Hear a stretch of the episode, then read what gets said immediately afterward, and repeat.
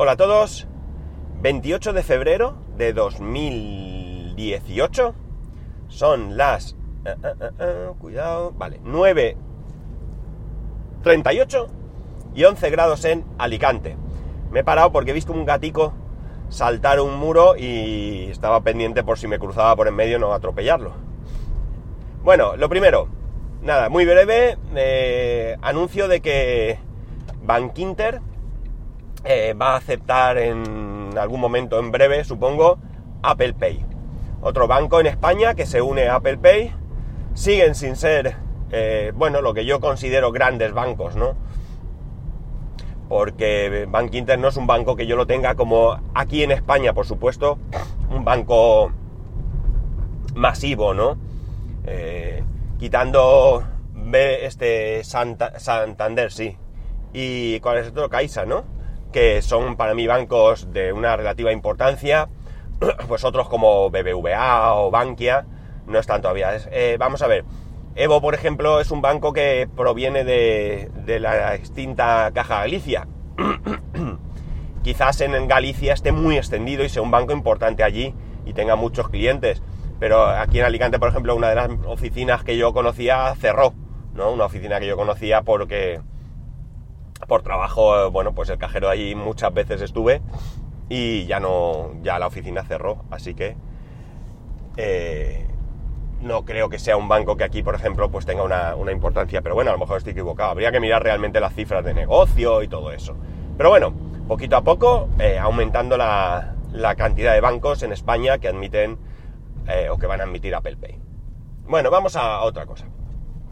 Resulta que, bueno, yo tengo claro que, bueno, el sistema de funcionamiento de, los comerciales en general es tener un sueldo, en muchos casos no muy elevado, pero luego tener buenas comisiones o comisiones más o menos decentes, con unos objetivos, con unas comisiones, perdonar,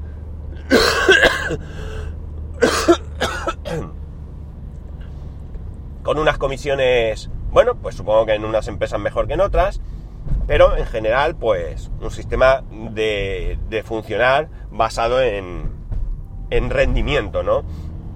Yo creo que está bien, porque, bueno, eh, habría que partir siempre y cuando de unas condiciones razonables, es decir, que no tengas un sueldo de miseria y que luego las comisiones eh, no sean altas o que tengas eh, una presión de objetivos casi imposible de cumplir. Que esto, lamentablemente, es lo que creo que va sucediendo cada vez más.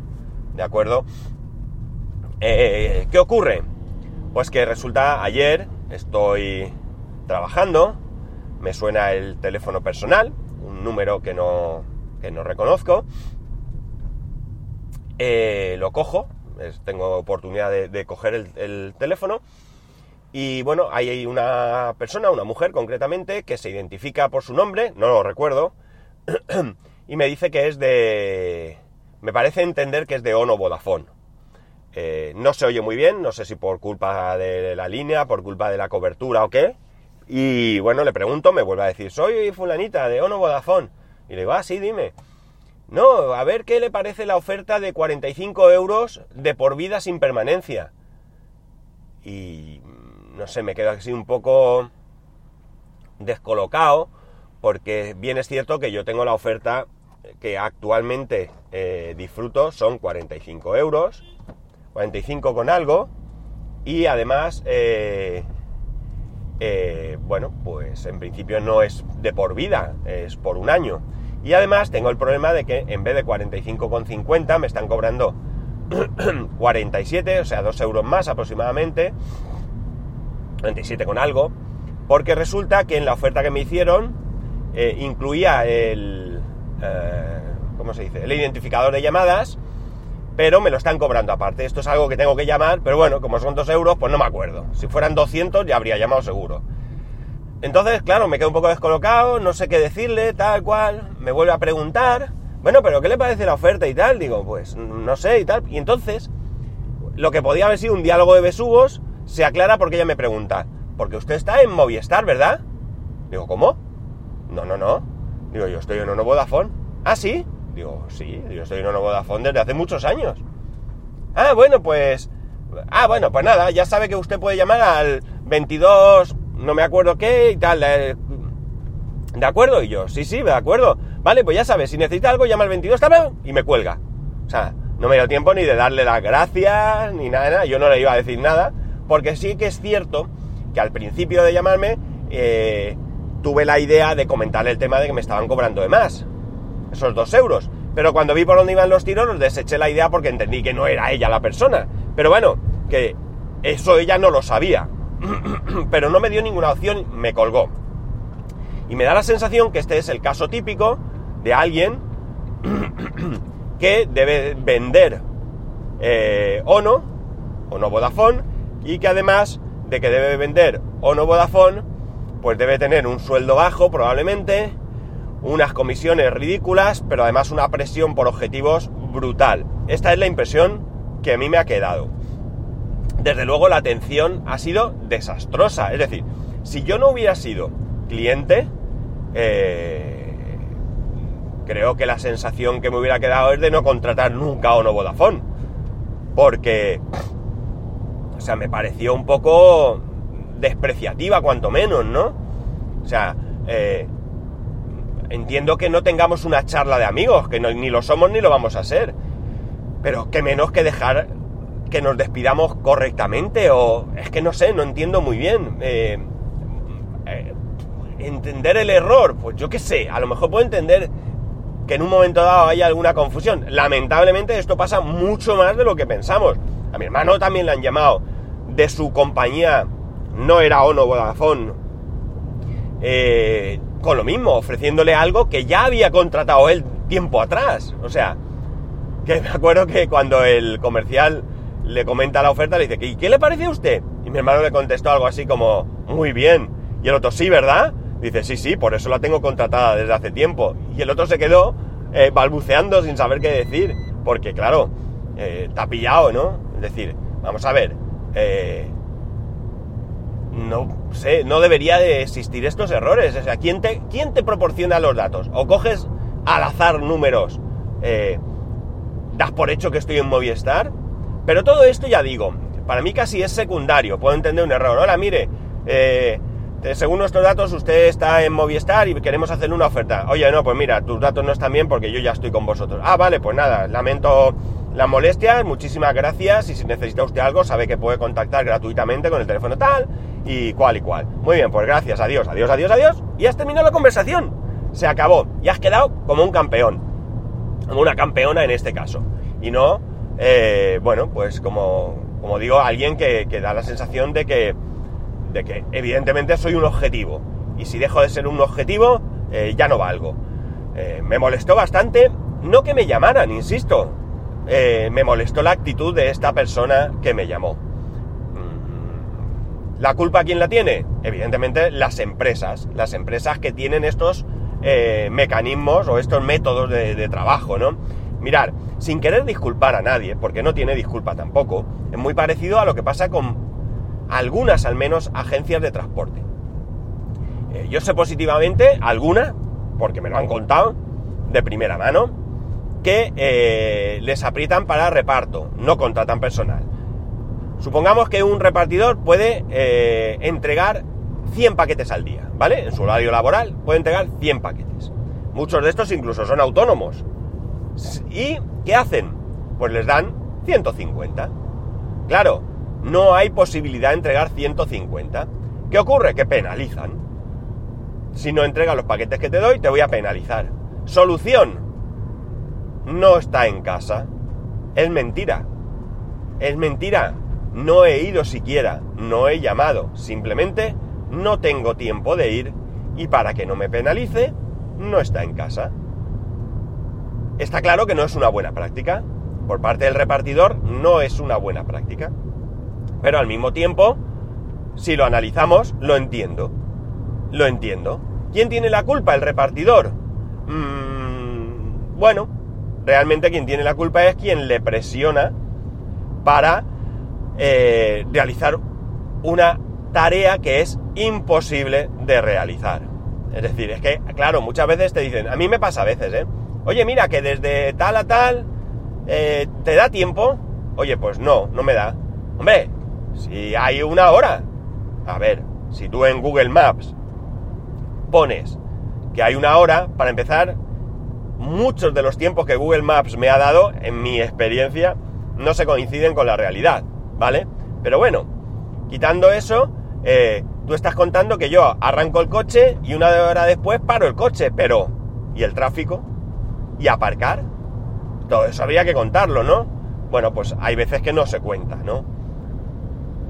El otro día cuando fui a Valencia me lo decían, hombre, pero si de donde tú estás a tal hay 40 minutos. No, perdona, de donde estoy a Alicante hay una hora. No, pero no, pero es que aquí lo que tú quieras. Efectivamente, efectivamente.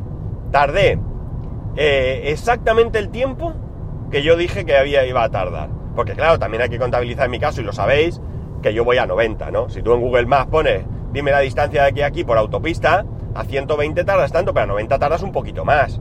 ¿De acuerdo? Bueno, pues esto es lo que pasa con todo esto. Y esto es lo que está ocurriendo. Es decir, con esto no quiero criticar a los comerciales, que todavía hay muy buenos comerciales, que son muy capaces, muy profesionales, pero yo creo que están ya a otro nivel. Es decir, en las grandes compañías al final se está perdiendo.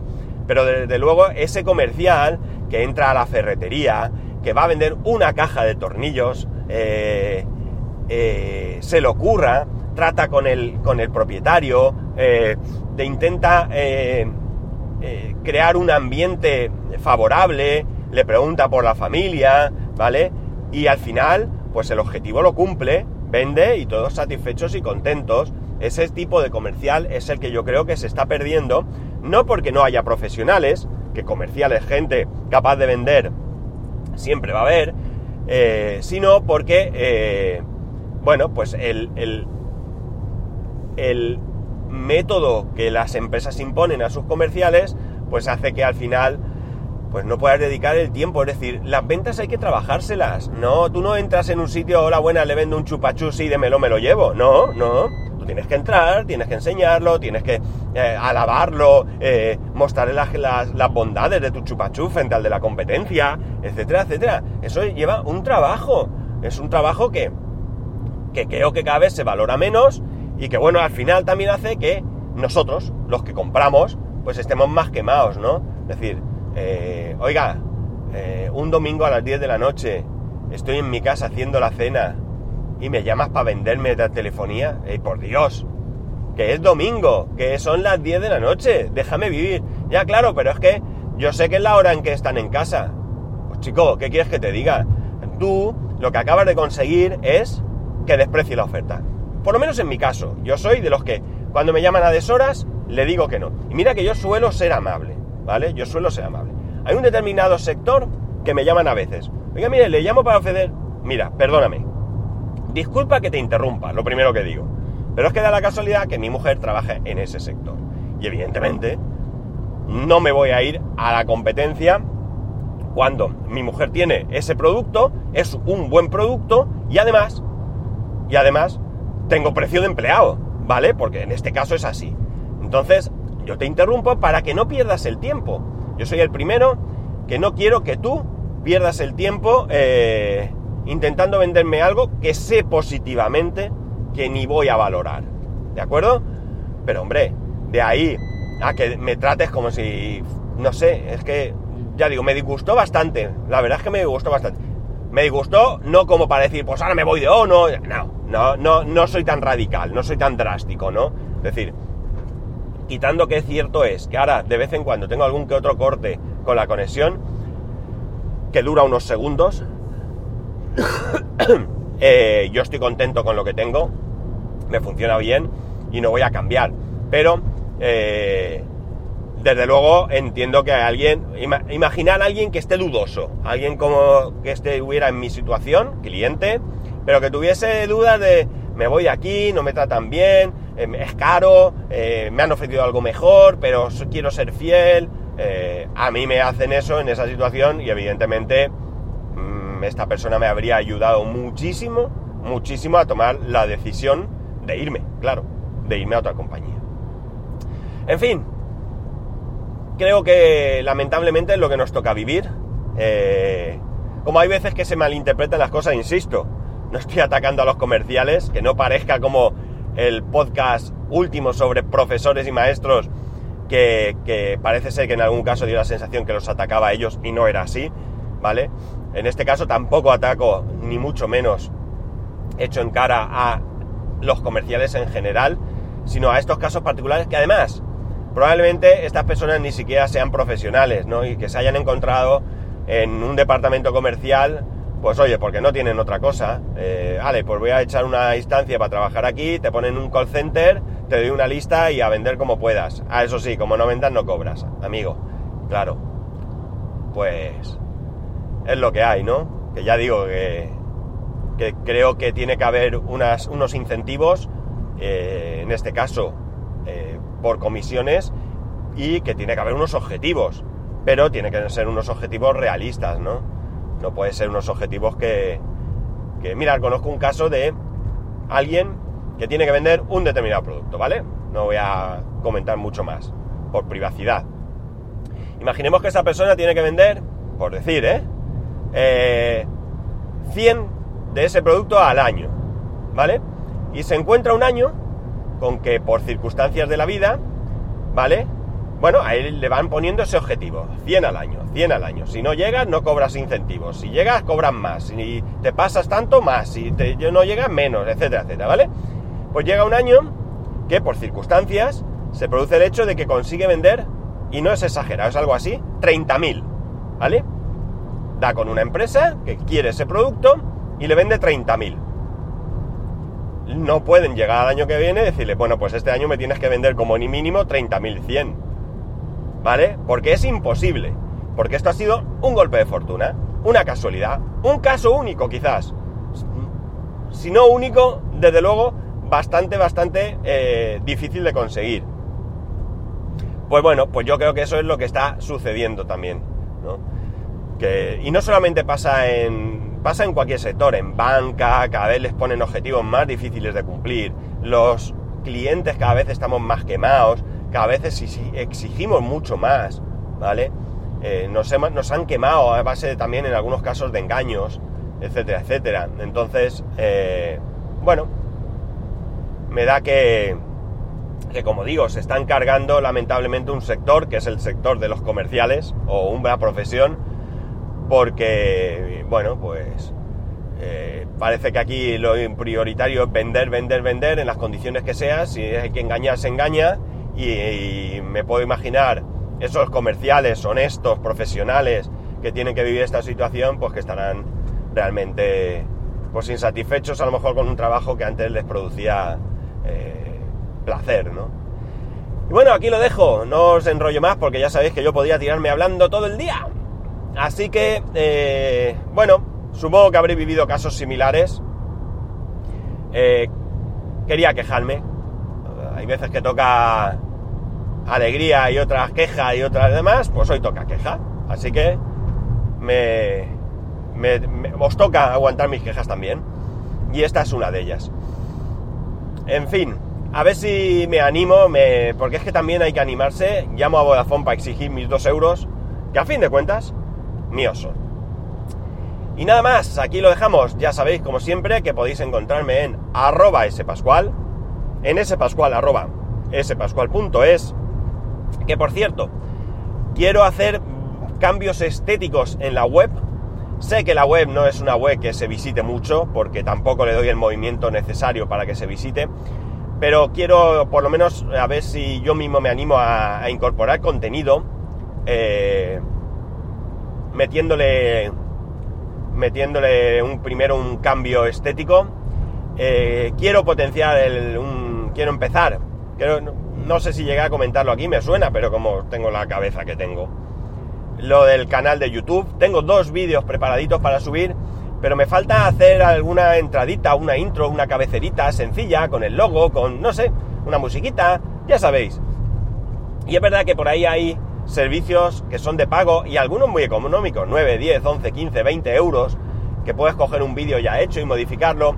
Pero es que como va a ser esto tan, tan, tan, tan poquita cosa, me duele gastar dinero en eso. Y bueno, a David Aragón, que ya sabéis, de eh, Cultura NAS y, bueno, cuando graba de, de impresión 3D y demás, pues le pregunté y me dio un servicio que está muy chulo, muy chulo, muy chulo, la verdad, porque yo sé que le hace cositas de vídeo, está muy chulo, pero es de pago y entonces me da un poco de pereza, como digo, pagar por algo que de momento tengo dos vídeos y no sé cuándo tendré otro más. Así que me da un poco de palo pagar por esto.